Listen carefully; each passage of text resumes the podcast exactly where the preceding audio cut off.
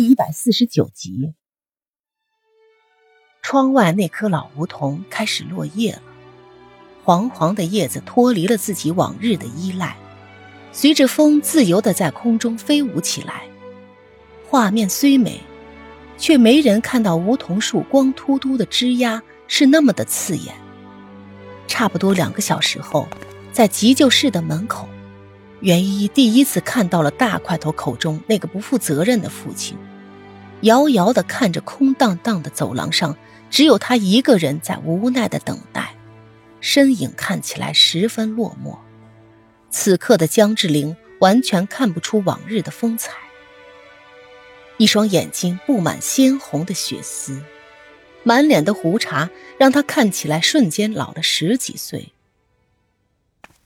看到凡凡和袁依依，江志玲颤抖着从凳子上坐起来，疲惫的开口：“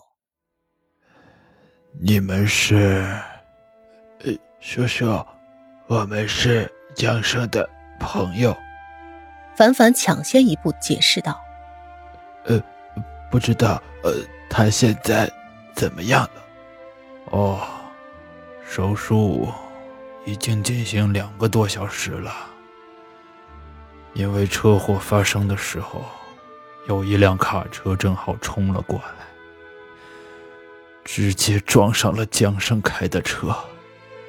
他，袁依依的心不由得紧紧揪起来，他诺念了半天，才说了一句：“会没事的，我相信他会没事的。”江志玲打量了袁依依一眼，就像是累极了一般，靠着椅子紧紧的闭着双眼。此刻的他就像是一个路边饥寒交迫、被生活折磨的面目全非的流浪者，完全不像一个著名公司的董事长，也没了他昔日的冷漠和骄傲。袁一知道，他现在肯定比自己还要担心，但是他们唯一能做的。也只有无止境的等待而已。时间就像是在胶水中走路一般，一分一秒似乎都过得很慢很慢。但是面前的手术室里还是没有传出任何的消息，通红的急救灯也是无比的刺眼。在一旁的凡凡忍不住对袁依依说道：“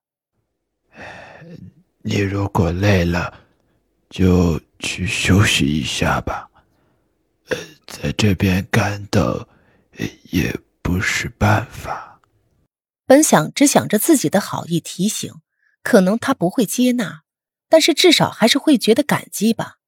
但是让他没有想到的是，袁依依只是怔怔的望着他，过了良久后才说：“我有话对你说。”看着他转身的背影，他心下一惊，看了看一边低着头一言不发的江志玲。转身跟着袁依依走了过去。楼梯转角处的袁依依背对着他，背影看起来有些单薄的，让人心疼。凡凡叹了口气，走上前去，静静的站在他的身后。我希望这件事和你一点关系都没有。袁依依突然开口，犹豫了一会儿后，她还是转过身来，面对着凡凡，那双波光粼粼的双眼。像是两潭清澈的湖水，倒映着凡凡有些慌张的表情。我希望你还是像以前一样，那个善良的、腼腆的、懂得宽恕别人的范范。你知道，现在你给我的感觉有多陌生吗？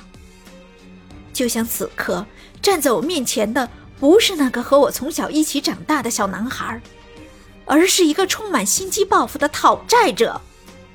袁一说到这些，有些激动，但是他的眼神中还是透着一丝期待。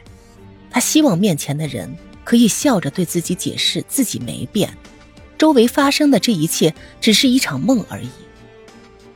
但是，凡凡并没有那么做，他只是看了一眼袁依依的眼睛，然后若无其事的回应：“